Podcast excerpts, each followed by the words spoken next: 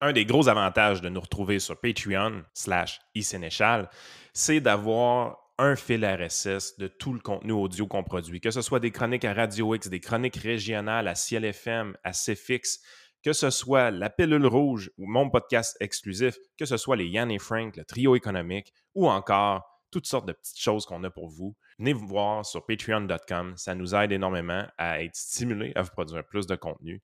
Merci de votre support. Bonne journée. Ouais, salut. Va te prendre un trio économique, s'il te plaît.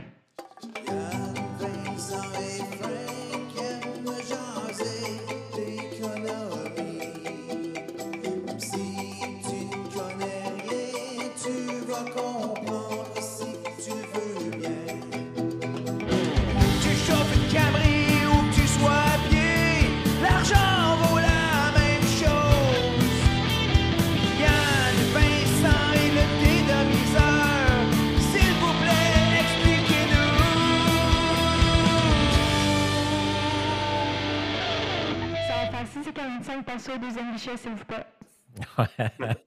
Avant de commencer le QA, ben, on parlait de. C'est quoi un intellectuel? C'est ça. Parce que c'est un... non, mais c'est un bon sujet pareil parce que ça revient un peu tout le temps. Puis euh, moi, ce qui me fait rire le plus, c'est, mettons, quand j'avais des discussions avec du monde sur des trucs en philo, c'était Ah, mais lui, euh, tu sais, mettons, je sais pas, t'arrives avec un livre, puis le gars, il dit Ah, mais lui, il n'a jamais été prof euh, d'université ou je sais pas quoi. Puis là, t'es comme Ouais, mais je sais pas, là, mais la moitié des trucs que tu lis dans ton cursus, là, les gens, ils étaient pas profs d'université, puis ils étaient pas philosophes Ah, euh, dans une on- institution. Là. On va se dire, il y a euh, plusieurs intellectuels avec des gros guillemets. Ils se disent intellectuels, fair enough. C'est l'affaire, tout ce que tu te rends compte, c'est qu'ils font juste dropper des noms sans arrêt de livres qu'ils ont lus. Puis, ah, j'ai lu ça, j'ai lu ça, j'ai droppé ça. Ils citent, ils mettent des quota- quotations, nanana. Mais Christy, ils comprennent rien du cul et de la tête, ce monde-là. là. Je veux dire, à un moment donné, faut que tu sois, faut que tu sois capable de, de- de conceptualiser une situation. Tu sais, moi, est-ce que je suis un expert en géopolitique? Pas, pas en tout. L'histoire en Ukraine, puis qu'est-ce qui se passe? Euh, Est-ce que j'avais les connaissances pour parler de ça très facilement? Non. Par contre, assez rapidement, j'écoute des gens qui ont ces connaissances-là. Je comprends très, très, très rapidement qu'est-ce qui se passe. Je comprends les enjeux. Je tombe pas dans la démagogie. Je ne suis pas en train d'être sur Twitter en train de dire Hey, c'est le début de la Troisième Guerre mondiale. Je veux dire, peut-être pas considéré comme intellectuel parce que je parle un peu rough, mais je pense que j'ai une capacité de compréhension qui est un peu supérieure à beaucoup de gens qui se considèrent intellectuels au Québec. Euh, je te quoi un intellectuel? je dirais que la définition de Tom Sowell, euh, qui a écrit euh, quand même des trucs vraiment importants, puis il y en a un que j'essaie de me rappeler le titre maintenant live on the spot, mais tu écris intellectual, puis Thomas Sowell, S-O-W-E-L-L. Mhm. Euh, par intellectuel, ce que lui définit, c'est les gens dont le métier commence et se termine par la création et la dissémination d'idées avec le- l'espèce de euh, caveat, comme on dit en anglais, que tu ne payes rien en termes de réputation si les idées sont bonnes, mauvaises, contre-productives, euh, productives, euh, nocives ou bénéfiques, euh, que tu as une sorte de, de déconnexion complète entre le, le gain que toi tu as du prestige d'avoir l'air intellectuel et le coût sociétal de, de tes idées. Et euh, ça, C'est dans le fond, qui est capable de conceptualiser des choses, mais qui a un, un intérêt mercantile à la chose, étant donné que vu que je diffuse une opinion, je suis écouté, puis éventuellement, ça revient sous forme de rétribution dans mon cabinet de services financiers. Je ne suis pas considéré comme intellectuel.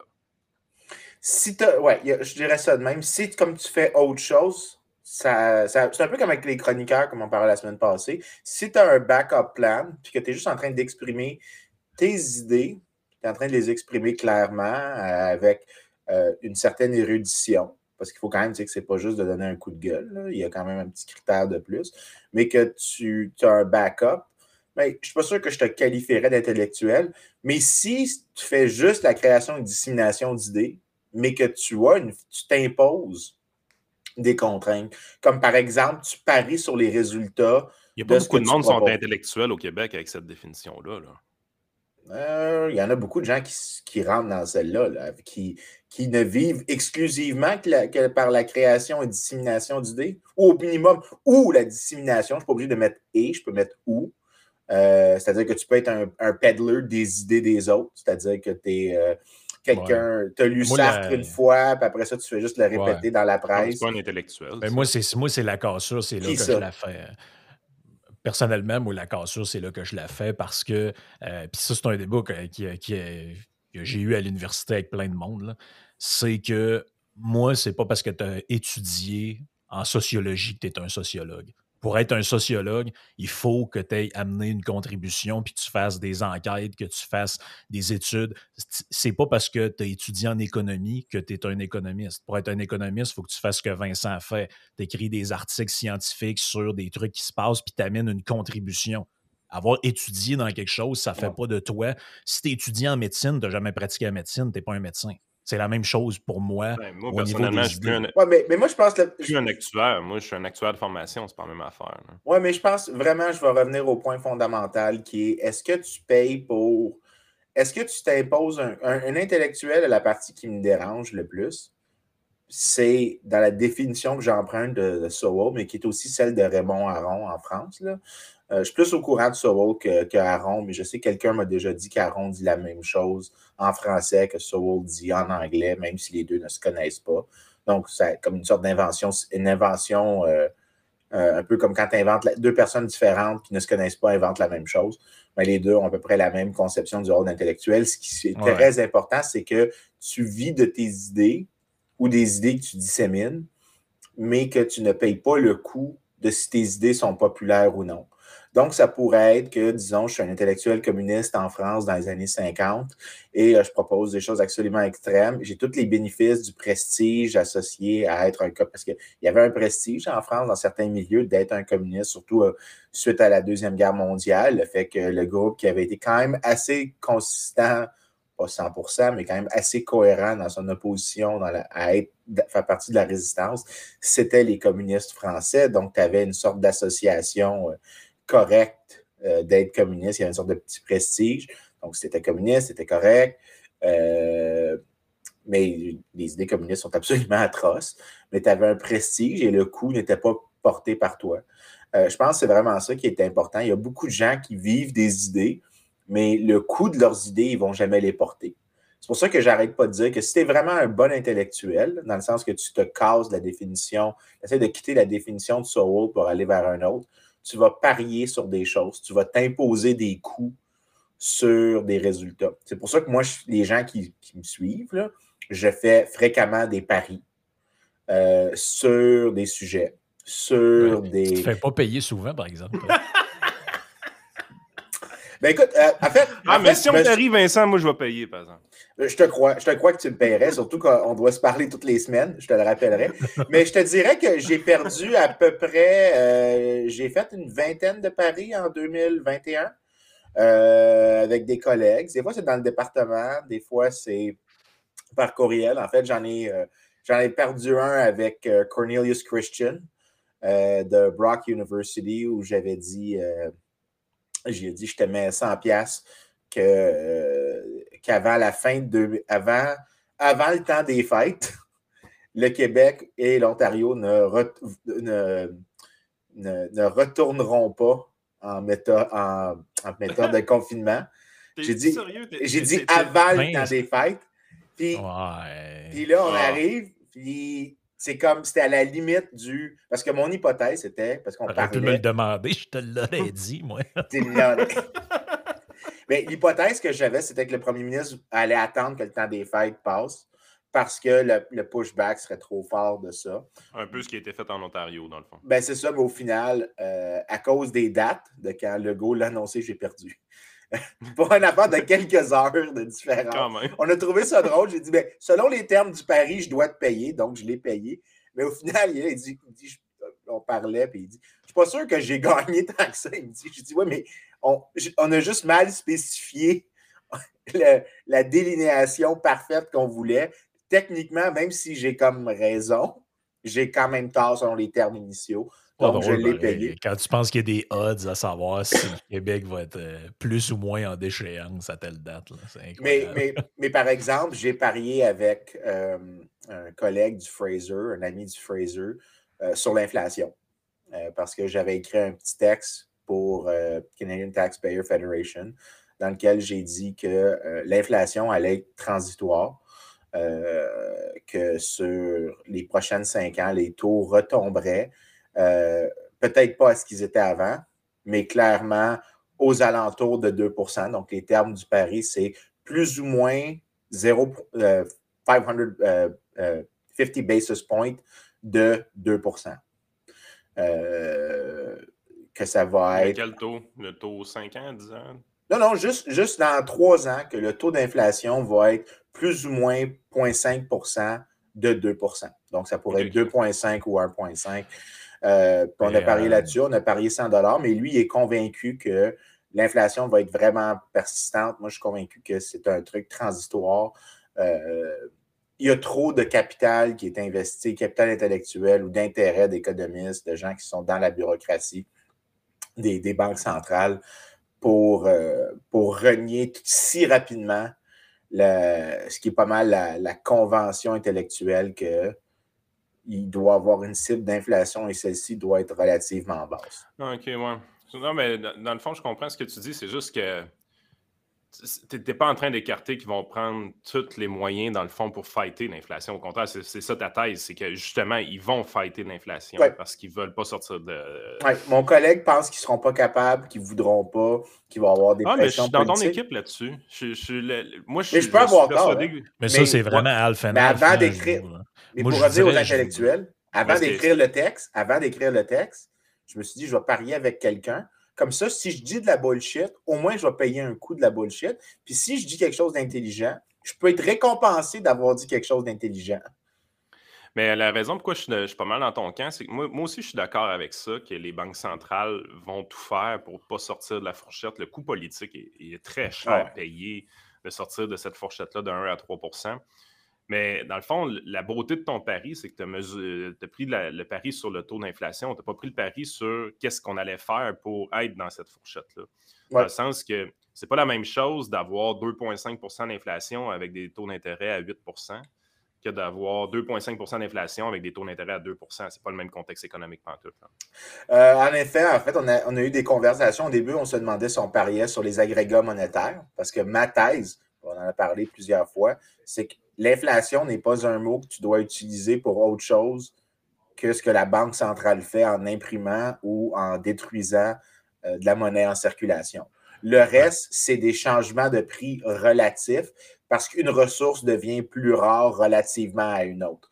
Ça, c'est des changements de prix, c'est pas la même chose que de l'inflation. Ça peut être des changements de prix à la hausse, des changements de prix à la baisse, mais de l'inflation, ça doit être clair que l'inflation est toujours et partout un phénomène monétaire que tu attribues à la quantité de monnaie en circulation et à la vitesse à laquelle cette monnaie-là circule. Euh, moi, je dis que, regarde, ça nous permet de glisser vers le QA tranquillement parce qu'il y en avait des questions là-dessus. Je ne les ai pas toutes prises parce que souvent ça se répétait.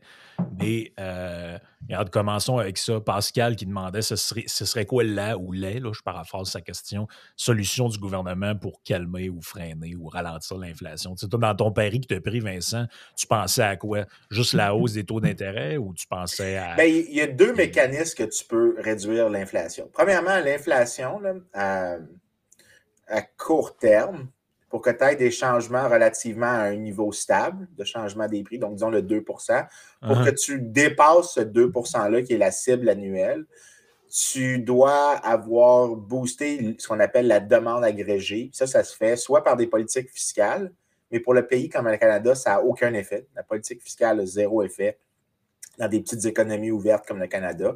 Donc, ce qui reste, c'est la politique monétaire, la quantité d'argent que la Banque centrale imprime. Mais il y a deux manières dans ce cas-ci de créer de la, de- de la désinflation ou même de la déflation. La première, c'est que le- la Banque centrale doit comprimer l'offre de monnaie. Ouais. Donc, c'est la première étape. En comprimant l'offre de monnaie, les prix, la, la- la demande agrégée va revenir vers son point initial.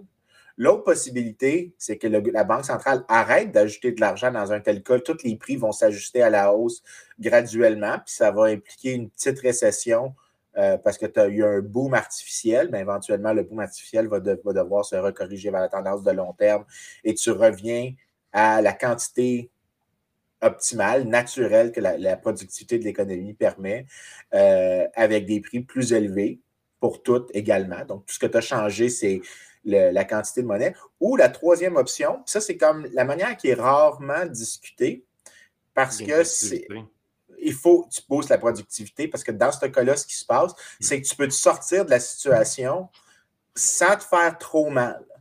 Euh, c'est Ben, pour écoute, ça c'est que... c'est le point que j'ai avancé cette parce qu'on a eu cette discussion-là à Radio X cette semaine, puis c'est c'est le point que j'ai été.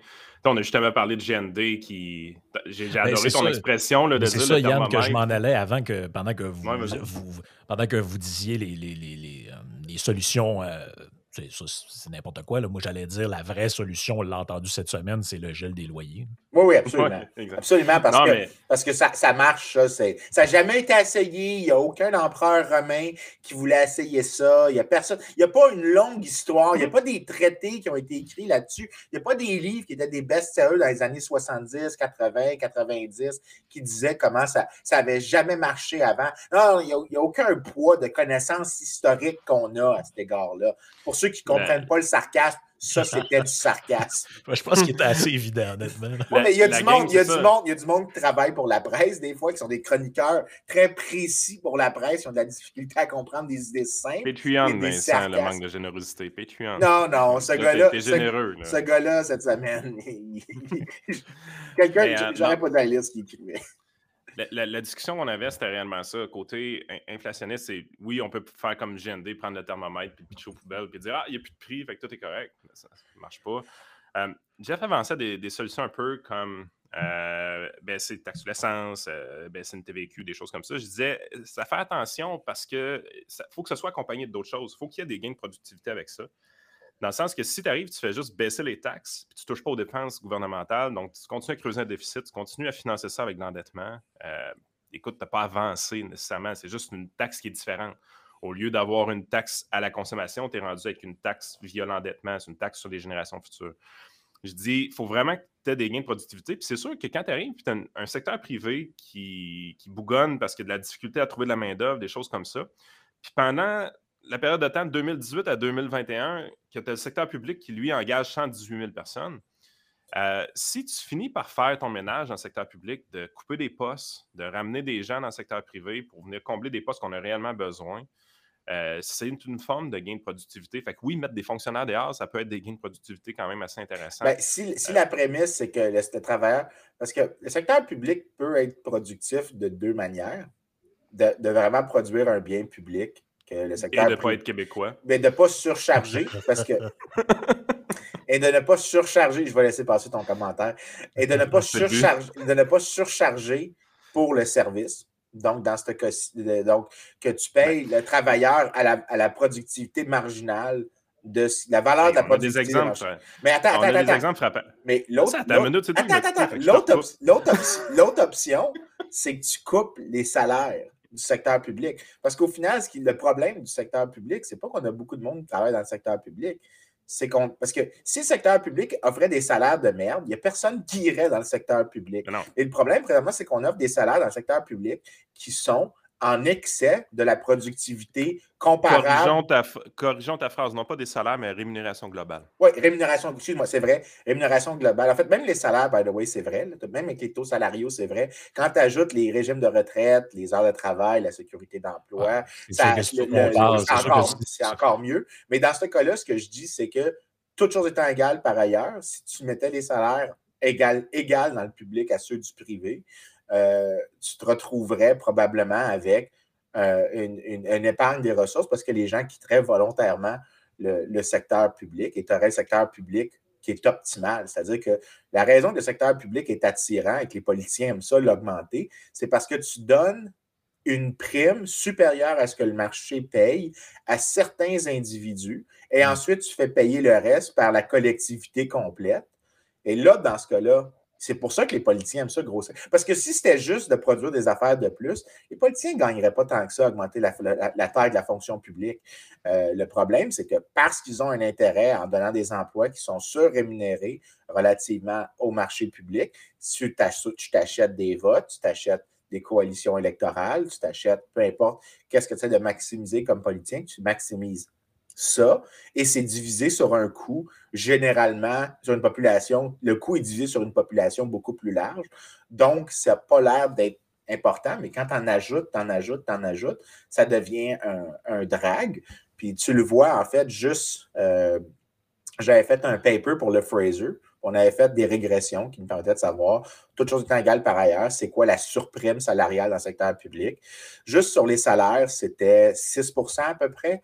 Euh, tu ajoutais toutes les, ce qu'on pouvait ajouter comme rémunération globale, tu arrivais à 9% puis ça, ça incluait toujours pas la sécurité d'emploi. Donc, toute chose étant égale par ailleurs, disons 10% pour simplifier. Bien, ça, c'est la surtaxe qu'on demande aux Québécois indirectement parce qu'on utilise des ressources inefficacement. Donc, Hmm. en les utilisant inefficacement, c'est comme si on avait taxé les Québécois un extra 10 pour la taille de la pour la parenthèse de 5 minutes, euh, Vincent. Je vais finir ce que je voulais dire maintenant. Vas-y, Yann. Puis je vous rappelle que vu que c'est un QA, on va essayer de ne pas passer une Yes. heure et quart sur chaque Ouais. question. Mais c'est là qu'on voit vraiment l'inflation, c'est un sujet qui est réellement, euh, qui est un, très mal compris par la plupart des gens, ça c'est définitif. Parce que oui, celui qui a le plus de pouvoir pour euh, corriger la situation, c'est réellement le gouverneur de la, de la Banque centrale. Ça, ça, c'est indéniable. Euh, les politiciens peuvent arrêter de nuire dans le meilleur des cas. La seule façon qu'ils ont réellement d'aider, c'est vraiment par les gains de productivité, puis ça passe par faire leur ménage dans leur sous à cochon. Euh, ça, je pense qu'on le dit jamais assez.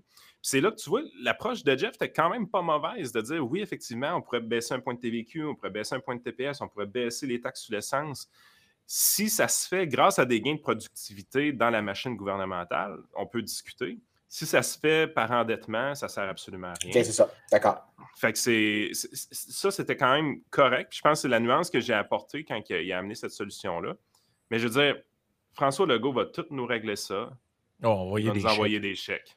Ben, c'est parce qu'en ce moment, là, je vais juste vous rappeler c'est quoi la position des, des partis d'opposition. Le PQ, je ne sais pas, je n'ai pas entendu si on dit de quoi, mais Dominique Anglade, elle, elle veut geler les tarifs d'Hydro-Québec. GND veut geler les loyers et Legault veut envoyer des chèques au monde. À date, c'est ça qu'on a entendu. Puis, tu sais, by the way, moi, je trouve qu'il y a une tentative. Il y a, il y a une tentation euh, populiste hein, dans- dans- avec l'inflation qui est, qui est palpable. C'est-à-dire que dans le cas de GND, je pense que D'après moi, le gars est assez intelligent pour savoir qu'en gros, ce qu'il propose, ce n'est pas de combattre l'inflation, mais c'est de faire absorber les coûts de l'inflation par quelqu'un d'autre. Exactement. Donc là, euh, l'inflation est réelle. Elle ne s'en va pas parce que tu gèles les tarifs. Qui absorbe, c'est qu'au lieu d'être loc- locataire, c'est le locateur.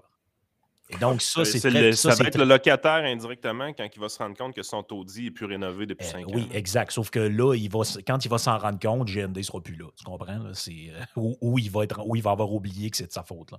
Donc, c'est très. Parce que c'est très populiste, moi, je trouve, de faire ça. C'est de dire, ben, regardez, oui, il y a de l'inflation, ben, on va mettre une mesure que les gens qui vont la vivre, la vivront pas. Ouais, mais c'est parce que là, tu fais payer le coût par quelqu'un d'autre.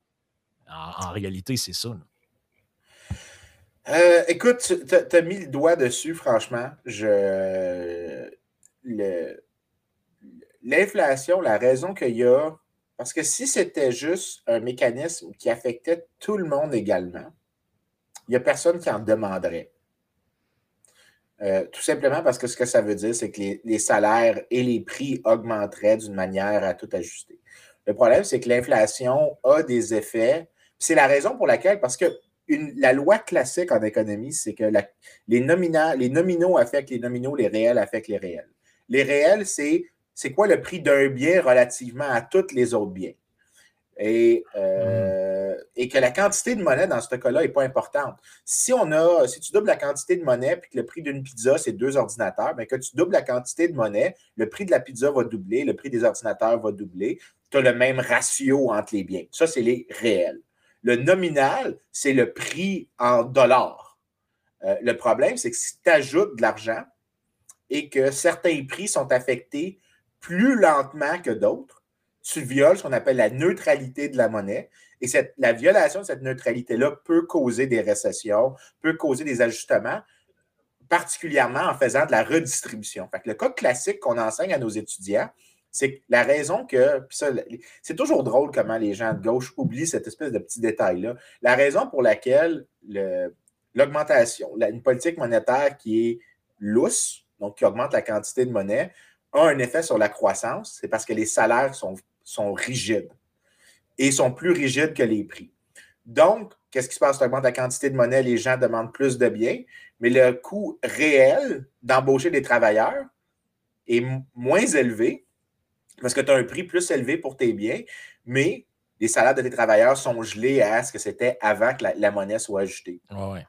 Donc, pour dé- par définition, pour que tu aies une expansion, il faut que tu fasses mal à la personne au bas de l'échelle.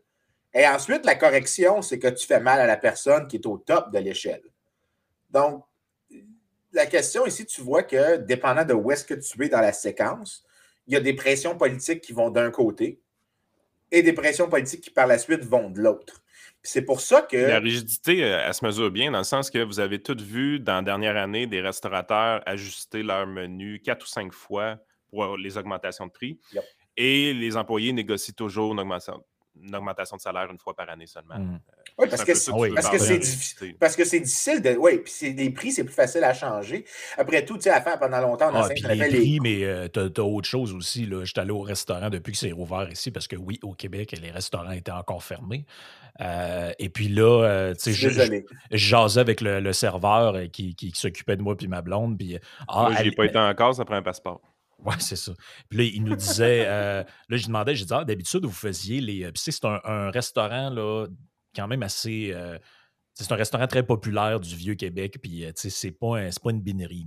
Puis, je lui demandais, je disais, d'habi- d'habitude, vous faisiez les déjeuners la fin de semaine? Ouais, mais on, on les fait plus maintenant. Donc, tu sais, réduction des. Parce que là, il me disait, quand on fait les déjeuners, ça prend deux équipes, donc en cuisine et au service. Donc, on fait plus les déjeuners maintenant. Et l'autre point, c'était que il changeait le menu moins souvent. Avant, il changeait le menu, mettons, aux deux mois, il refaisait les plats principaux qui sont euh, le, soir, puis là, il changeait le menu parce que c'est un restaurant qui avait ça comme concept. Et puis, ils réduisent aussi l'offre, c'est-à-dire que les prix n'ont pas tant que ça augmenté, de mémoire, pour y être allé un peu avant la- la pandémie. Mais par contre, mettons, au lieu d'avoir le choix entre cinq ou six plats, le soir en table d'hôte, t'as trois, quatre choix. Donc, c'est une manière aussi de, comprimer euh, tout ça sans directement atteindre le prix. Tu, réduis les heures d'ouverture, tu réduis le nombre de menus par jour que tu fais, puis tu réduis l'offre aussi. euh, Mais d'une certaine façon, je te dirais, c'est ça le prix. Dans le sens que des fois, on a peut-être un peu trop l'habitude de mesurer juste les prix comme tels. Mais je veux dire, quand un commerce réduit ses heures d'ouverture, je pense qu'on en a payé un certain prix. Je veux dire, je viens de perdre une flexibilité que j'appréciais avant. Fait que même si ça ne se reflète pas dans le. Tu sais, c'est comme. OK, la boîte de Joe Louis, le prix n'a pas augmenté, mais mon Christy de Joe Louis est rendu gros comme une bille. Là. Je veux dire, il ouais, y a plus- absolument. euh, fait qu'à un moment donné, tu es vraiment dans une situation où est-ce qu'il n'y a pas juste le prix comme tel. Le, le- le concept de prix dans, dans l'inflation, ce n'est pas juste le prix de l'objet comme tel. C'est également, c'est plus l'ensemble de l'expérience client d'acheter un objet dans ma tête. Ouais. Euh, bon, fait qu'on passe à une autre question si on veut avoir le temps d'en passer quelques-unes. Tiens, j'évoque de quoi d'un, ben, j'allais dire de moins sérieux. C'est- aussi sérieux, mais je pense que c'est le- l'auditeur taquine un peu euh, Vincent. Euh, Mathieu qui nous dit Pourquoi Vincent est-il souverainiste et le projet est-il viable en 2022 Euh, je suis souverainiste particulièrement un peu comme Parizeau l'est devenu parce que c'est clair que le Canada ne fonctionne pas.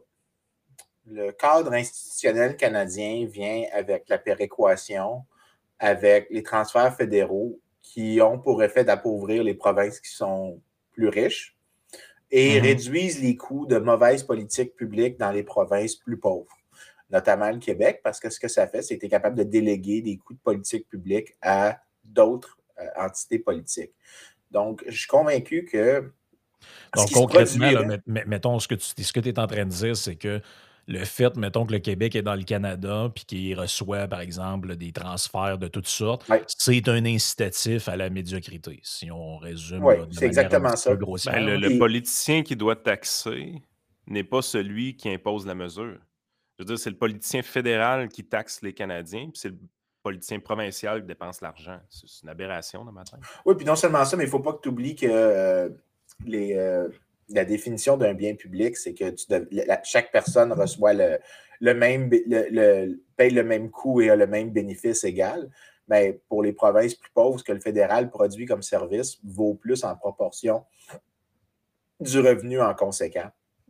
Donc, tu mets ça en perspective. Puis il y a un nom que ça s'appelle, ça s'appelle le flypaper effect. Le flypaper effect, c'est l'idée que tu encourages par des transferts intergouvernementaux des plus bas paliers de gouvernement à être plus reckless qu'ils le seraient normalement. Et le résultat, et le résultat euh, euh, euh, prend la forme de, des provinces riches qui sont plus pauvres et des provinces pauvres qui sont plus pauvres. Euh, donc, ce n'est pas une égalisation dans le sens parce que les gens disent le problème de péréquation en anglais, c'est beaucoup plus clair, c'est equalization. Euh, c'est que tu es supposé égaliser un peu entre tes provinces, mais le résultat en termes d'incitation, puis euh, pour ceux qui savent, c'est qui? David Usher, le, le chanteur, son père est un, est un économiste. Euh, qui était Ah, prof à, à Queen, qui était, qui est un des, des- des- des pères fondateurs de Public Choice, un des premiers pionniers dans le domaine. Et il avait travaillé justement beaucoup sur la péréquation. Et euh, vers la fin de sa carrière, il soulignait que c'est possible qu'un programme d'equalization euh, égalise vers le bas, dans le sens que tu appauvris la province riche, pas beaucoup, tu appauvris la province riche beaucoup plus que t'appauvris la province pauvre. Donc, tu as un programme d'égalisation, mais de manière dynamique à travers le temps. C'est que tu limites les- la, la croissance des deux entités. Mm. Mais si on fait le meilleur l'avocat exemple du diable, de- euh, si on fait l'avocat du diable deux secondes, euh, la conséquence de ça, quelqu'un pourrait dire ouais, mais ça justifie pas euh, d'être souverainiste ou indépendantiste, ça pourrait justifier de dire que tu vas abolir le système de péréquation. Oui, mais je ne pense pas que c'est pense pas que c'est possible. Je pense que c'est plus facile de faire la souveraineté que d'abolir le programme de péréquation. Euh, puis Je sais l'autre pas chose- lequel des deux a été essayé le plus fort, honnêtement. Puis, puis l'autre chose aussi, puis c'est là que je me recoupe avec euh, les nationalistes, bah, quand même, c'est que des fois, il y a des entités politiques qui font pas de sens. Euh, on a une grosse littérature sur les frontières artificielles, euh, délinées artificiellement, où est-ce que tu as, de la fractionnalisation ethnique euh, entre entre autres en. Afrique. Oui, mais aussi des fois, c'est pas le, le cas de l'Afrique, c'est parce que c'était exogène, c'était imposé par les puissances coloniales lorsqu'elles sont parties, la- la- les, les délinéations territoriales. Mais des fois, ça peut être un processus qui apparaît après un, un long moment où tu as deux groupes de personnes qui ne sont juste pas faits pour, pour être ensemble, qu'ils ne sont pas capables de s'entendre sur c'est quoi les biens publics. Parce que le grand problème dans- en économie politique, c'est que tu as un processus où est-ce que tu as un coût de délibération pour c'est quoi un bien public, c'est quoi les biens publics qu'on devrait produire. Et simultanément, tu as le coût de cette délibération-là. L'avantage de la délibération, c'est que tu arrives à quelque chose où tout le monde est plutôt d'accord. Merci de supporter notre podcast. Si vous voulez vous procurer une copie du livre D'endetté à millionnaire, quand même vendu à plus de 25 000 copies, oui, oui, un best-seller, vous pouvez aller sur votreconseiller.net, 7,95 vraiment pas cher. Donc, gâtez-vous. Merci pour votre support. Et tu essaies d'arriver à une règle où on dit, ben, on va choisir, disons, euh, pourquoi tu dans des clubs de, farmers ou euh, des cercles de fermières, tu as une règle qui est 60% pour une décision pour le groupe ou quelque chose comme ça. Mais parce qu'on se dit, ben, ça, c'est le seuil de décision optimal. Pour, dans ce cas-là, on minimise les coûts de ceux qui, ne- qui disent non. Donc, ceux qui disent non, on a minimisé leurs coûts dans ce cas-ci. Mais euh, on a aussi minimisé les coûts de délibération en même temps. Donc, on arrive à un optimal comme ça. Ben, quand tu as deux groupes qui sont de plus en plus différents l'un de l'autre, les coûts de délibération augmentent. Et l'effet que ça a, c'est que tu dois décider avec des seuils beaucoup plus bas. Ça fait des gouvernements moins stables, ça fait des résultats moins, po- moins positifs. Et euh, si tu as deux polities qui sont vraiment différents, des polités, je ne sais pas si ça se dit en français, mais je le dis en anglais, polities, qui sont tellement différents, des entités politiques qui sont tellement différentes naturellement, mais qui sont forcées d'aller à l'intérieur de la même organisation, tu peux avoir une organisation qui est sous-optimale. Donc, peut-être des fois, des sécessions, c'est une bonne chose économiquement, juste parce que tu permets à un groupe de gens qui est plus homogène de se gouverner entre eux et que pour eux, c'est plus facile de coordonner la production de ce que l'État doit faire, les services de justice et euh, les C'est autres biens Antoine qui avait posé la question, hein, Frank? Non, c'est Mathieu qui a demandé ça. Mathieu? Non, parce que ce qui est expliqué par rapport à péréquation, euh, l'organisme qui n'est pas un public qui, à mon avis, utilise à merveille ce système-là, puis on voit les défauts du système facilement. C'est le Ma- Major League of Baseball. Ouais, c'est en fait toutes les Euh, ligues de sport. Yann. J'étais sûr que tu allais prendre la NHL aussi. là. Non, parce que ça, c'est- différent un peu. C'est les, les plafonds salariaux, les, les- les planchers. Mais quand tu regardes vraiment le concept de la péréquation, c'est vraiment euh, la, la taxe de luxe que tu as dans la Major League euh, Baseball que tu, vas, que tu vas retrouver. Les équipes riches peuvent défoncer le plafond salarial ou le, plafond de la taxe, mais à ce moment-là, doivent aussi euh, se revirer de bord et payer une taxe de luxe. Et cette taxe de luxe-là est redistribuée avec les équipes. Les contrats de télévision également sont redistribués avec les équipes euh, plus pauvres de la Ligue. Ce qui fait en sorte que même des équipes comme les Rays de Tampa Bay, où est-ce que pendant bien des années, il n'y avait personne dans les estrades, étaient quand même rentables à la fin de l'année. Euh, il n'y Ouais, avait aucun intérêt pour eux d'aller améliorer le produit de leur côté, si on veut, parce qu'ils ils réussissaient à faire de l'argent quand même. Puis tu regardes, qu'est-ce que ça a eu, ce que Vincent disait, là, ça rend les équipes riches plus pauvres. Ça, c'est définitif. Je veux dire, si les Dodgers, les Yankees paient une taxe de luxe, sont définitivement plus pauvres d'une certaine façon. Et ça rend les équipes pauvres plus pauvres. Quand tu regardes le désastre qu'est les Pirates de Pittsburgh, tu te rends compte à chaque année, ils n'ont aucun intérêt à améliorer leur équipe. Parce Ben, que- attends, je ferai attention par contre avec l'analogie du baseball. Je comprends. Parce que la, la grosse différence entre la, la ligue de baseball, c'est que s'il y a une équipe qui essaye de, de- de prendre, de- d'attirer tous les joueurs puis qui a un pool limité de ressources, il fait mal à toutes les autres équipes, donc il fait mal à toute la ligue dans son ensemble. Donc, Ouais, tu essaies de gérer. Écoute, je ne sais pas si ça s'applique, mais je suis sûr qu'il y a des papiers qui le font. Parce que tu peux être en train de gérer l'externalité d'un membre. Donc, tu es en train d'essayer d'imposer une contrainte sur le comportement d'un membre pour que. Imagine, disons, si la Ligue de baseball faisait qu'il y avait la moitié autant d'équipes. Tu aurais A, moins de games. Tu aurais donc moins de, Ouais, non, de, mais, de- mais- de- mais- de viewers. Tu aurais peut-être. Mais mettons que pour le hockey, ça pourrait s'appliquer ton thinking parce que dans, au hockey, c'est un sport où est-ce que tu vas avoir tout le temps trois ou quatre joueurs que si tu es dans la même équipe, ça va être l'enfer, la domination que tu vas avoir. Euh, parce que euh, un, un joueur de 200 points, par exemple, versus un joueur de 100 points, ça fait une méga différence. Par contre, au baseball, tu sais, c'est c'est des équipes de 25 joueurs d'un, c'est beaucoup plus, beaucoup plus de, de- de joueurs. Puis c'est rare qu'un seul gars va faire la différence. Puis la meilleure preuve de OK. ça, c'est que tu as présentement Mike Trout qui joue pour les Angels d'Anaheim, euh, ben, de Los Angeles à heure, les Angels, qui est le meilleur joueur de baseball au monde. Euh, tout le monde s'entend là-dessus. Tu as Shohei Otani qui est rendu là aussi, qui est un des meilleurs frappeurs et un des meilleurs lanceurs de la ligue en même temps. Il y a, il y a vraiment. euh, les- les- Fait que là, tu dis tu as ces deux merveilles-là dans ton équipe et tu ne fais pas les séries. Mike Trout n'a jamais fait les séries de sa vie. Mais dans ce cas-là, si j'ai tort là-dessus, l'autre possibilité, parce que la grosse différence entre le Canada et la MLB, c'est que la MLB a besoin de faire de l'argent.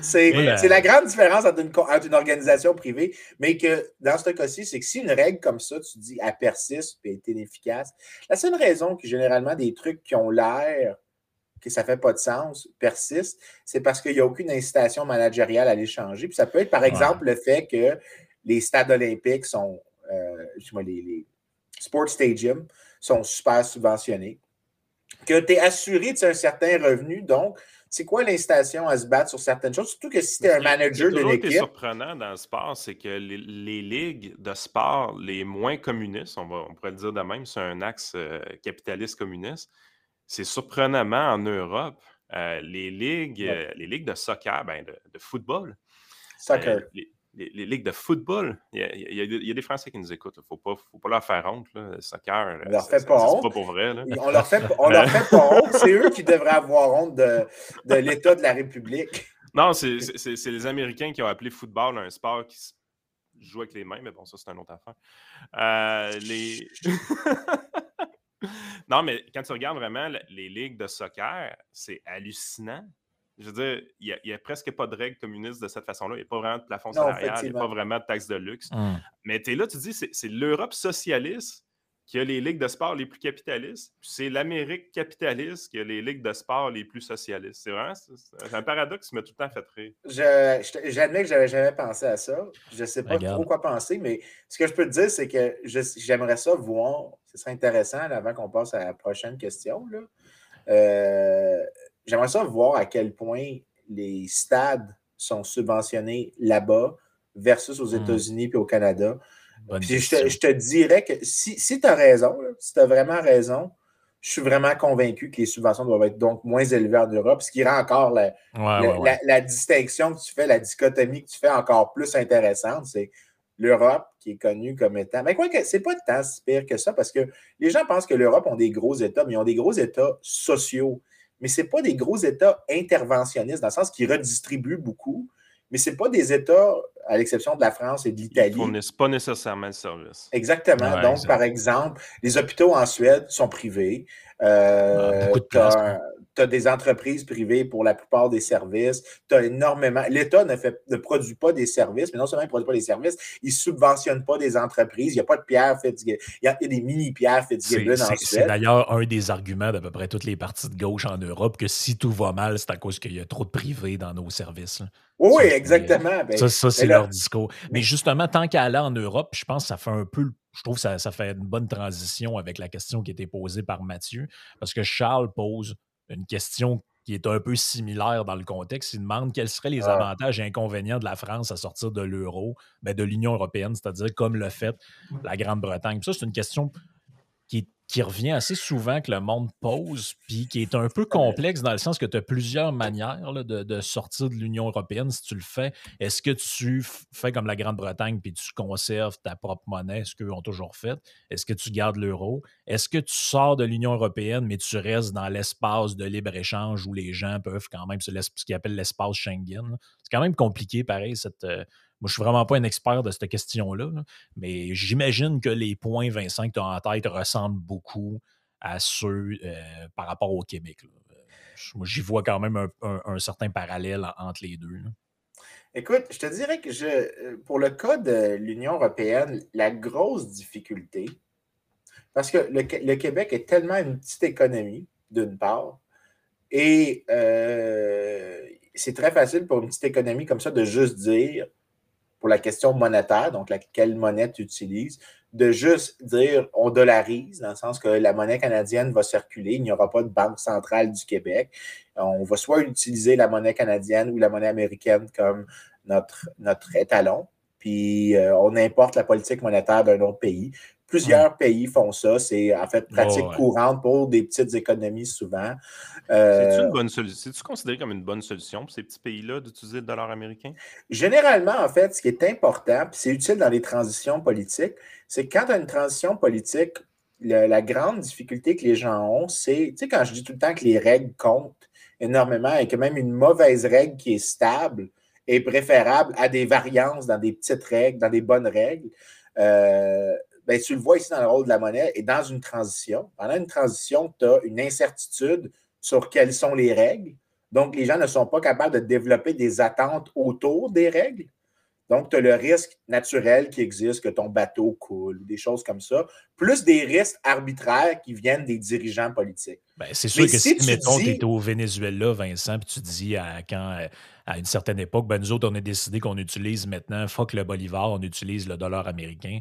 Ben, ça, Exactement. ça a Tu- des désavantages, mais ça te met à l'abri qu'une gang de crinqués arrive puis imprime de l'argent comme, comme, Exactement. comme- puis qui te au- dans une situation d'hyperinflation. Exactement. Mais dans ce cas-là, ce que tu es en train de faire, c'est que tu empruntes la crédibilité de l'institution monétaire que tu copies. Parce que c'est ça que tu fais. Tu es en train de dire, si je dis, je vais prendre, ma- soit j'émets une monnaie, puis je dis qu'elle va s'échanger à un certain ratio avec le dollar américain, disons, ou même que j'adopte le dollar américain, point barre, ce que tu es en train de faire.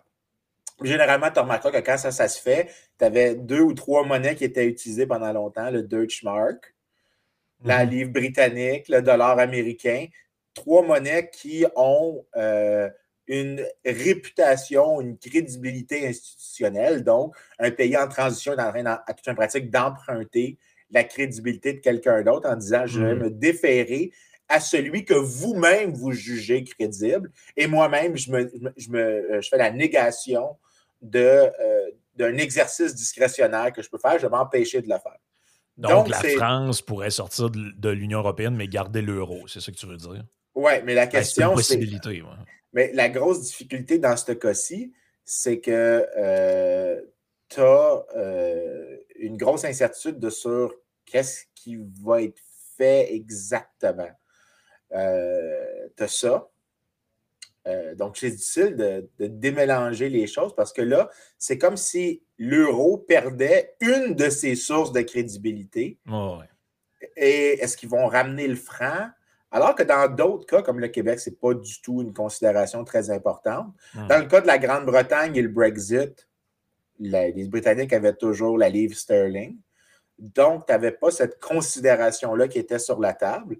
Euh, ceci dit, euh, euh, les séparations en général sont pas. Les séparations non violentes ont un coût proche de zéro. Puis, en fait, surtout quand elles sont désirées par les deux parties, par exemple la République tchèque ou le Monténégro et la Serbie, lorsqu'il y a Ouais. eu la, la scission des deux, ça a été euh, bénéfique pour les deux groupes. Euh, cependant, dans le cas de la Grande-Bretagne, qui, désintégré- s'est désin- désintégrée Désaffilié, de, ouais. désaffilié, excuse-moi, de l'Union européenne. Là, on a la même méthode qui est utilisée pour parler de la République tchèque ou de la Serbie-Monténégro. Euh, pour la Grande-Bretagne, ça montre qu'il y a eu un coût économique assez important au Brexit. Mais quand je dis Hmm. assez important, euh, relativement à ce que ça aurait été, euh, la croissance économique est 4% en dessous. Donc, le PIB total est 4% en dessous de ce qu'il aurait été si les Anglais n'avaient pas quitté. Maintenant, c'est quoi la raison? Est-ce que c'est à cause du Brexit ou c'est à cause que pendant trois ans, tu as eu euh, un. De L'incertitude, puis un, un débat alentour du le shit, show, le shit show du Brexit. C'est ça, c'est parce que là, c'est là qui est important, c'est qu'il faut que tu cherches, ben, qu'est-ce que qu'est-ce qu'est-ce qu'on mesure? Est-ce qu'on est en train de mesurer la désintégration politique elle-même ou est-ce qu'on est en train de mesurer, disons, euh, le, voyons, le, pas la désintégration politique, mais l'incertitude réglementaire? Ouais, l'insurrection, exact. ouais. Donc, ça peut être un ou l'autre et c'est très difficile de savoir lequel est lequel. Je te dirais que maintenant, en fait, ce que je suis en train de faire pendant, qu'on, pendant que je, je te parle, je suis en train de. Je suis sur Google Scholars, que beaucoup de chroniqueurs à la presse devraient utiliser comme, euh, comme ressource. C'est-tu gratuit, ça? C'est une question que j'ai déjà eue pour toi. Euh, De quoi ça? Ben, Google Scholars. Ah oui, Google Scholar, c'est gratuit. Tu écris scholar.google.ca, puis tu vas trouver des articles scientifiques. C'est une manière de, au minimum, éliminer les niaiseries que tu vas lire sur Internet en Tu général. n'as pas accès à tout, par exemple? Des fois, tu cliques sur des là, il faut que tu subscribes à, mettons, Ouais. ou que tu rentres ton code d'étudiant si tu es à telle université. là. Mais Ouais, quand même. Mais il y a des plateformes qui, euh, Ouais. Qui break le gate. Euh, ça s'appelle Sci-Hub. Euh, c'est, hautement débattu, l'utilisation de Sci-Hub. Puis je ne devrais pas en parler parce qu'il y a des pénalités académiques de Ah ouais? dire si oui ou non. Ah, c'est mal vu euh, dans certaines universités parce que les universités payent des subscriptions à des journaux. Et ce que Sci-Hub fait, c'est s'écrit euh, www.sci-hub, euh, hub.se ou euh, SK ou euh, tu vas sur ces sites-là. lui, il défonce le paywall, dans le fond. C'est ça. Puis là, tu prends le numéro de l'article, parce que tous les articles ont un numéro qui s'appelle un DOI, et tu mets le DOI dans la, la barre de Sci-Hub, et tu as Hmm. accès, tu brises le paywall. Mais le problème, c'est que euh, le, le mécanisme pour lequel les journaux sont financés, c'est les souscriptions avec les librairies universitaires, avec les, les organisations gouvernementales. Euh, donc, le, le- le débat, et c'est un débat, c'est que tu es en train d'endommager euh, le mécanisme de production scientifique. Euh, je ne suis pas Mais super tu- d'accord avec Tu ça. n'aides pas à démocratiser, par contre, les recherches. Oui, ben c'est pour ça que. Ouais, Surtout si tu te plains que les gens consomment n'importe quoi sur Internet, viens pas m'arriver avec un argument comme ça. là. C'est un peu ça, moi. ça. Entre toi et moi, la, la cohérence intellectuelle, c'est pas quelque chose, c'est pas un standard. Si on devait appliquer ce standard-là à beaucoup de gens, il y aurait beaucoup moins de monde qui se prononcerait en public, ce qui n'est pas nécessairement une super mauvaise Ben, chose. c'est mais- comme les journaux qui, qui disent ah, on se fait voler nos revenus par les, les Facebook de ce monde. Première affaire qu'ils font, c'est mettre des posts en, en pluguant leur article puis en payant une pub Facebook. Tu, sais, tu te dis, euh, me semble que hey, côté, côté cohérence, je la trouve spéciale un peu, celle-là. Juste pour le fun, parce que je te, disais que j'étais pas sûr si, euh, voyons, si après ou avant le, choc, c'était l'incertitude réglementaire, l'incertitude institutionnelle ou le départ en soi, depuis que l'Angleterre, parce qu'il y a un papier qui est très récent, depuis que l'Angleterre a formellement quitté euh, l'Union européenne, donc en novembre 2019, si je m'abuse, ou décembre 2019. Ben, C'est juste avant la COVID.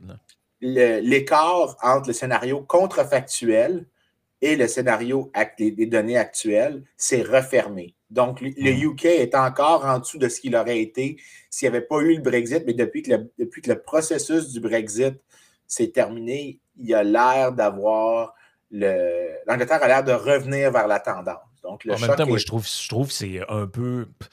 Moi, ça me, ça me satisfait pas trop les analyses qui sont faites là-dessus parce que, tu sais, je veux dire, entre-temps, il y a quand même eu une pandémie mondiale, puis l'Angleterre était un des pays les plus touchés d'Europe là, en termes de confinement, puis tout. Là. Mettons Ouais, que mais la- la chose méthode- étant mais la égale par erreur est, est difficile à faire. là. Non, la méthode que j'utilise fait ça. Non, Justement je- parce que tu te sers, tu te sers des autres unités, puis tu essaies de créer un synthétique. Le synthétique, c'est pas que tu choisis genre un pays, c'est que tu choisis la combinaison de pays.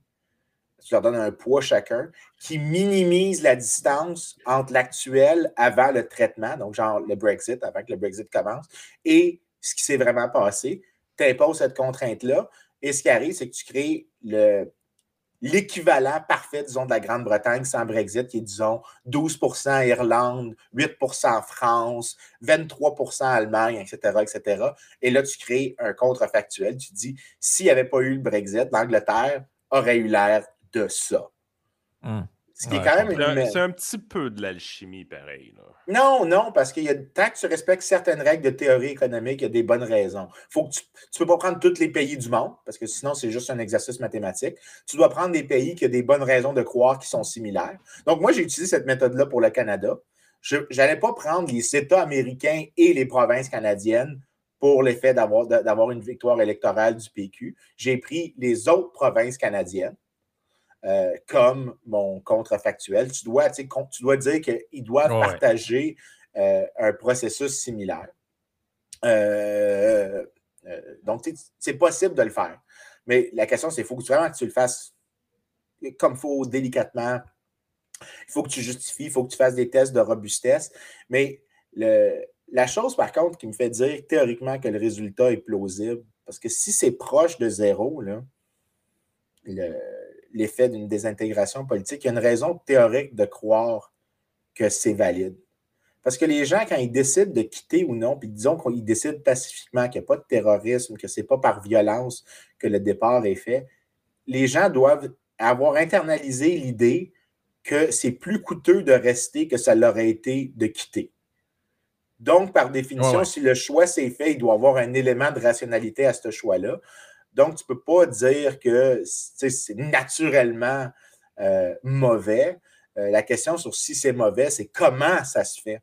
C'est pour ça que je n'ai pas vraiment une opposition très forte à la séparation, que je suis même favorable. C'est que tu peux être dans une meilleure organisation d'une part, tu peux avoir des gains de ça, mais aussi, c'est pour ça que je n'ai jamais acheté l'argument des, des fédéralistes qui était que si les péquistes font en sorte qu'on a un pays, euh, puisque les péquistes étant les pires avocats de leur propre cause, euh, euh, on, on aurait un désastre économique. Non, il n'y a aucune raison de croire ça, tout simplement pour que, parce que les péquistes ne proposent pas de quitter comme des terroristes, euh, ils ne sont pas des mouvements violents, donc ils doivent convaincre les gens, puis pour qu'ils convainquent les gens, Ouais. ils doivent estimer qu'il va y avoir des bénéfices. Donc, c'est tout à fait normal que l'effet économique des victoires du PQ est à peu près zéro relativement aux libéraux. Donc, ça ne veut pas dire qu'ils sont bons. je- ça ne veut pas je- dire qu'ils sont bons. Ça veut dire qu'ils ne sont pas statistiquement différents de ceux qu'on a avec les fédéralistes. je commencerais à être craintif finalement d'être, euh, d'avoir fait la souveraineté pour des raisons, des arguments que, tu as déjà dit. Euh, sérieusement, si on est souverainiste, euh, si on, si on est souverain demain matin, on a déjà aboli le Sénat, la Chambre lég- législative du Québec. Il n'y a plus de reine. Il y, a, il y a un autre aspect démocratique qui s'en va. Il Ah, faut absolument qu'il y ait des contre-pouvoirs qui, sont, qui soient établis. On est vraiment une catastrophe, sinon. Ouais, mais, mais quasiment espérer que la, la- la- Non, mais c'est vrai, c'est quelque chose qu'on a quasiment Ah, je suis d'accord avec toi. au Québec. Ben, Euh, c'est- c'est la chose. J'ai déjà eu cette conversation-là avec Mathieu Bock-Côté. Puis j'ai dit si vous vous étiez vous-même attaché les mains en avance, disons que vous Parce aviez euh, dit. C'est vrai que qu'on le plus reste- gros problème, c'est qu'on ne faisait pas confiance aux dirigeants deux secondes. Oui, oui, Euh, mais, mais tu t'attaches les mains, tu dis, mettons, non seulement on va garder la reine comme monarque, donc on va juste être un autre membre du Commonwealth. On va avoir notre propre exécutif, mais notre chef d'État demeure le même chef d'État. Notre cadre institutionnel Ou tu instaures une vraie république, peu importe. hein. ou tu, tu te pré, tu peux te précommettre, c'est une autre manière, c'est que tu te précommets à un ordre constitutionnel. Mhm. C'est-à-dire que tu dois te. Mais, mais- mais pas juste, il y en a qui vont dire, René Lévesque l'a déjà dit, il avait déjà fait des discours où est-ce qu'il expliquait qu'il allait faire ça. Ouais, mais monsieur, Mais- madame, tout le monde sont pas au courant de ça. là. Ça n'a jamais ouais, été. euh, Exactement. Puis c'est sûr qu'il n'allait pas dire non, on va faire le chaos. Donc, est-ce que c'était juste une Parce que, réponse à un auditoire le- pour plaire à son auditoire ou est-ce que c'était 101e partie d'une stratégie? Une vraie stratégie souverainiste, c'est de dire voici comment nous allons nous contraindre nous-mêmes lors de ce changement pour vous garantir que le cadre institutionnel est meilleur. Euh, Parce que, écoute, c'est- important parce que moi, là, on, on va renouveler le décret, la santé, 101e fois, on va renouveler le décret d'urgence sanitaire au Québec. C'est aujourd'hui, je pense. Euh, moi, j'ai un problème avec ça. Puis quand tu regardes les autres législations canadiennes, ben, dans l'été, souvent, l'urgence sanitaire s'estompait. On, on la- on l'arrêtait. On la ramenait éventuellement à l'automne en cas de besoin, tout ça. Puis, c'est pas clair dans ma tête pourquoi eux l'enlevaient, puis nous, on l'enlevait pas. Mais je commence à me dire que ça se peut-tu que, vu qu'ils ont encore des chambres législatives de leur côté, ça devenait être un petit peu plus difficile à soutenir devant la, la- la Chambre législative, Yann, l'urgence sanitaire? Yann, je vais faire du pouce sur ce que tu dis. Un, une des, un des seuls contre-pouvoirs, c'est pas un vrai contre-pouvoir, mais qui s'est exercé au Québec dans cette gestion de crise chaotique-là, ça a été la pression qui venait des autres provinces. Oui. C'est-à-dire qu'à un moment donné, j'ai pas le choix de les rouvrir, les restaurants, parce que les gens traversent en Ontario pour aller manger dans Yep. un restaurant là-bas. Euh, j'ai pas le choix de l'abandonner, le Christie de passeport sanitaire, tranquillement, pas vite, parce que l'Alberta, le Manitoba, la Saskatchewan, l'Ontario et maintenant la Nouvelle-Écosse annoncent qu'il va le laisser tomber. Donc là, ça met de la pression. Dans un Québec indépendant, on considérerait le reste du Canada comme on considère les États-Unis, c'est-à-dire comme un Oui. autre monde. Les autres sont fous, là, on ne s'occupe pas d'eux autres. Là, la pression vient de l'extérieur. Donc, il faut que tu trouves un moyen pour que dans cette nouvelle république-là ou État indépendant, il y ait de la pression qui vienne de l'intérieur aussi, parce que sinon, si on est, si on, en ce moment on est un État souverain avec les institutions qu'on a, euh, on est en état d'urgence enfermé dans nos maisons depuis deux ans. Et puis là, qu'est-ce qui reste comme contre-pouvoir? Ben, il reste la rue, les manifestations, puis. euh, mais tu sais, est-ce que c'est ben juste- que c'est là-dedans qu'on veut vivre? Je pense pas. Là. Je ne suis pas sûr sur la spéculation que tu fais. Je- Non, mais j'exagère un peu, mais tu mais- comprends l'idée. Et je trouve pas ça implausible non plus. là, mais mettons que juste pour résumer la réponse à Charles, c'est c'est pas le fait que la France va sortir de l'Union européenne ou que le Québec sorte du Canada pour répondre à Mathieu juste avant qui est nécessairement mauvais. C'est le comment tu sors et par quoi tu remplaces.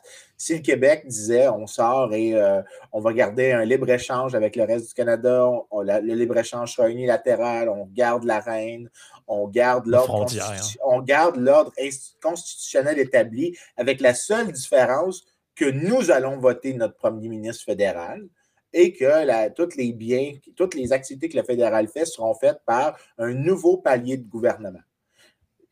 OK, fine. Tu m'as proposé un autre cadre institutionnel qui est le même cadre avec la seule différence que maintenant, j'ai pu voter avec quelqu'un de l'Ontario pour mon premier ministre fédéral. OK, fine. Go. Je, m'en sac. Euh, ça n'a aucune différence. Ça peut même être bénéfique à toute fin pratique.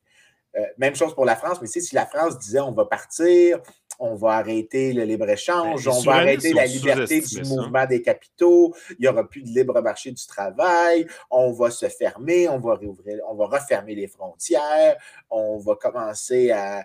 euh, on- le, le président va devenir le roi, j'exagère, là, mais le président pratique presque un roi là, en France.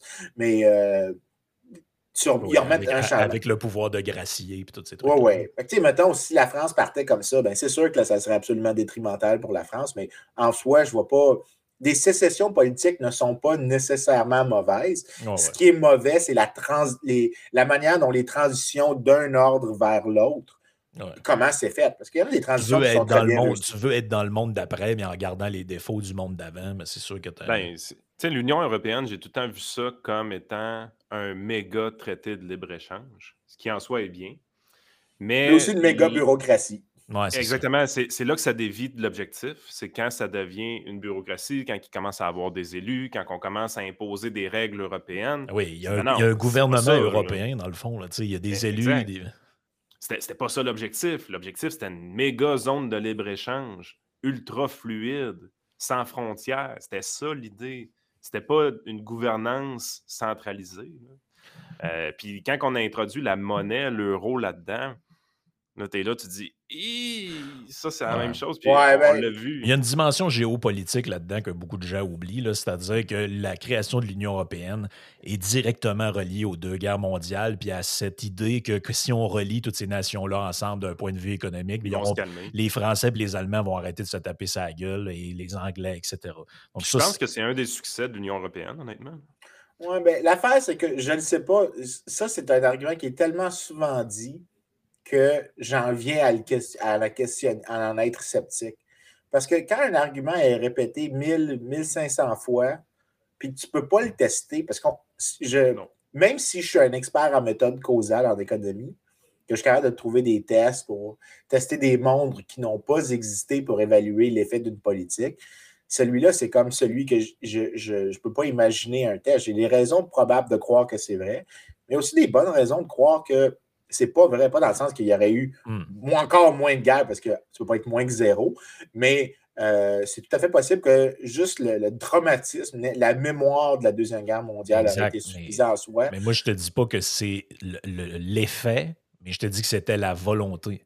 C'est-à-dire Oh, que les pays européens étaient obsédés par ça. là. Comment on fait pour qu'il n'y ait plus de guerre comme ça? Puis là, ben, cette idée-là est, un, est un petit peu à arriver comme ça. là. Tu sais, je- mais Ben, je c'est la sais- même chose euh, avec l'OTAN. Tu sais, ah, l'OTAN a été créé, dans le fond, pour euh, s'assurer qu'il n'y ait plus de troubles. Puis là, présentement, tu regardes le conflit Ukraine-Russie, puis tu te rends compte qu'un des Ah. principaux éléments qui a amené la guerre, c'est l'OTAN.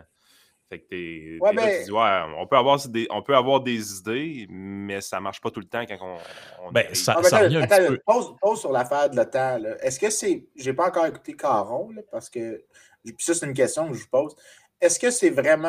L'OTAN, c'est une excuse ou c'est vraiment une cause?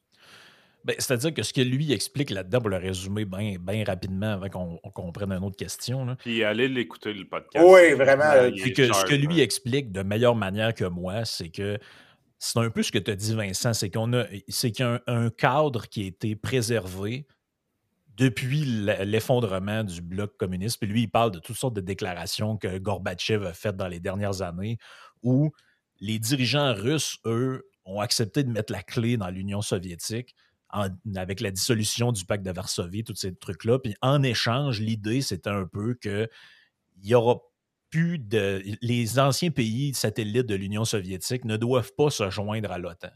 Et ce qui explique, c'est que, bon, ben, dans le cas de, euh, de certains pays, j'oublie les noms parce qu'il il m'en a dit pas mal hier, puis je suis vraiment pas un expert de ça.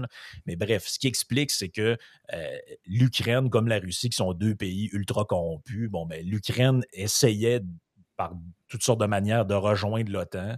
Et puis, plusieurs fois depuis les dernières années, la Russie a dit si vous faites ça, ben, nous autres, on va reconnaître l'indépendance de territoires pro-russes au sein de la Russie. Puis là, ben, il y a comme un genre d'escalade là-dedans. Mais tu- tu- ce que tu te rends compte, c'est que tout, tout ça comme, arrive comme conflit parce qu'une organisation qui techniquement n'a plus vraiment sa raison d'être initiale. Parce que l'OTAN, à la base, c'est pour faire compétition au pacte de Varsovie qui été dissous, qui était un ben, finalement, tu as l'alliance pro-russe puis tu as l'alliance pro-occidentale. Si on résume grossièrement toute la patente.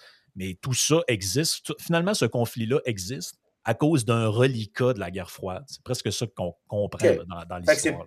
Donc, l'explication qu'il donne, c'est que c'est pas juste une excuse, c'est vraiment un, un underlying cause de, de friction entre. Ben, en fait, l'excuse serait les provinces séparatistes Exact. euh, ouais, ukrainiennes. Et le- la vraie trame de fond serait la participation de l'Ukraine à l'OTAN. Parce que, Ok. tu sais, lui, lui, ce qu'il disait, c'est imaginez un instant que, par exemple, tu as un pays, euh, que, tu as une organisation ou un groupe de pays qui est plus ou moins hostile aux États-Unis, et puis ils vont euh, mettre une base militaire, par exemple, à 150 km de la frontière entre le Mexique et les États-Unis. C'est sûr qu'il y a un backlash instantané qui se Ouais. produit d'un point de vue géopolitique. Donc, il dit l'idée que l'Ukraine rejoigne, par exemple, l'OTAN, et qu'il y a 150 km qui, séparent Kiev et la Russie. Pour les Russes, c'est quelque chose qui est incompréhensible, c'est une ligne dans leur tête à ne pas franchir. C'est un débat qu'ils ont depuis dix ans là-bas. là. On en entend parler parce que le conflit dégénère. Mais c'est quelque chose qui est présent de- de- depuis longtemps. Mais c'est tellement compliqué. Là, De- là-dedans, la meilleure chose à faire, je pense, c'est d'aller voir les- les gens qui en parlent puis qui connaissent ça. Mais je pense que honnêtement, la couverture médiatique de tout ça aide aucunement à comprendre ce qui se Ah, passe. C'est- les- les- la quantité de textes qui commençait avec euh, on s'en va vers une troisième guerre mondiale, tu te dis tabarouette, man, vous êtes pathétique, c'est l'enfer. Ah, mais, mais, Puis- tu sais, mais je comprends les gens un peu d'avoir. En fait, je vais blâmer les médias de jouer là-dessus, là, parce que je me souviens avoir entendu une clip. euh, deux, euh, euh, la Russie, puissance nucléaire. Là, c'est comme, OK, OK.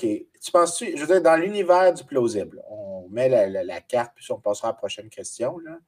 Mais euh, tu mets la carte de tout ce qui est possible et très réaliste. Est-ce que l'URSS lance une bombe nucléaire? T'es- Ça arrive pas. rendu loin dans le conflit quand ça arrive. Ça, il faudrait vraiment que tu aies une. es- Je ne dis pas que c'est zéro probabilité, mais toute une escalation. Euh, puis je ne peux pas imaginer qu'il n'y aurait pas des mécanismes de désescalation avant que tu te rendes à ça. Donc là, les médias, quand ils jouent avec ça, de, de souligner que tu sais, tu pourras. que c'est pas- Peut-être qu'ils vont lancer des bombes Ouais. nucléaires. Non, ce qui va se passer, c'est que ça va, être une, ça va être une guerre conventionnelle, puis il va y avoir des morts par balle et pas des, des morts par Ben, bombe atomique. euh, on- Je viens, de finir le, le documentaire de Netflix sur la guerre mondiale, la deuxième guerre mondiale. Puis, tu vois vraiment, Hiroshima, c'était quelque chose, c'est une démonstration de force. Mais quand tu arrives avec Nagasaki, ce que tu te rends compte, c'est que Nagasaki était évitable dans un contexte où est-ce que les Japonais, à un reconnaissent une certaine défaite. Puisque tu étais là, tu dis, crime, ils refusent de reconnaître la défaite, ils sont incroyables. il y avait vraiment une mentalité guerrière qui était folle. Puis tu as fini par aboutir à Nagasaki. Mais tu es là, tu te dis, réaliser jusqu'à quel point les Américains, quand ils sont arrivés avec cette solution-là, c'était pas le premier recours. Ouais. C'était le dernier recours. Il était vraiment. En tout cas, c'est l'explication qui est fournie. Là. Le- Oui, exactement, mais c'est vraiment. Tu es dans une mentalité de qu'est-ce que ça va prendre pour qu'ils arrêtent de se battre? Parce qu'ils n'arrêtaient pas. là. Ils refusaient de, de- de rendre des armes. Fait que tu es là, tu te dis. Ils n'ont pas fait de Mhm. gaieté de cœur, les Américains, de lâcher Ben, attends, des mais- attends, mais bombes moi, ce que j'ai compris, c'est qu'il y a un pushback de plusieurs historiens qui est que le Japon était prêt à se rendre avec des conditions, pas un, un unconditional surrender. Et qu'ils cherchaient juste une manière de faire la capitulation. Ce qui n'est pas. Ce qui n'a pas Ben, l'air c'est ce qui est un impossible. peu expliqué aussi dans. OK, dans OK, c'est bon. Parce que la version qui est généralement donnée, qui est la version, tu sais, Military History Channel, qui m'énerve un peu, Ouais. c'était qu'il y allait avoir plein de monde qui allait mourir s'ils envahissaient les îles pour les faire comme ça. Mais dans ma, dans ma tête, la réponse était mais pourquoi pas une paix négociée? Je veux dire, s'ils étaient conscients qu'ils étaient en- qu'ils qu'ils allaient perdre. Puis non seulement ça, mais une des conditions, c'est qu'ils gardaient l'empereur. Puis finalement, leur- les États-Unis leur ont laissé garder l'empereur. Donc, Hmm. parce qu'il y a Ben, encore l'empereur du Japon. L'empereur du Ah, Le c'est- Japon a encore un empereur.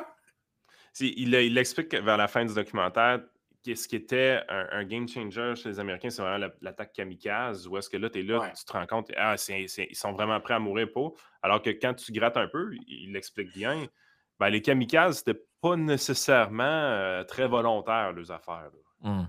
Fait qu'à un moment donné, tu sais, le- l'esprit guerrier japonais de refuser à tout prix de, de- de rendre les armes, tu te rends compte que c'était beaucoup plus fragile que ça n'avait l'air. Non, non, absolument. Fait que, mais, c'est les fois qu'on a utilisé l'arme nucléaire dans un conflit armé. Mais mon point, c'était vraiment, c'est pas la première étape, c'est la dernière. Tu vas comprendre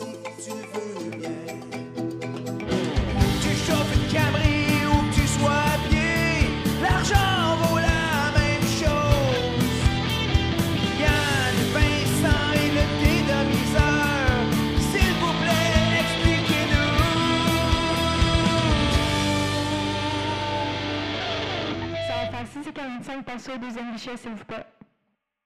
Vous avez une entreprise, vous travaillez en comptabilité ou encore en ressources humaines dans une grande entreprise, visitez protexio.ca. Sérieusement, vous pourriez être intéressé à modifier les avantages sociaux de votre entreprise grâce à Protexio. Contactez-nous, on a des choses intéressantes à vous proposer. protexio.ca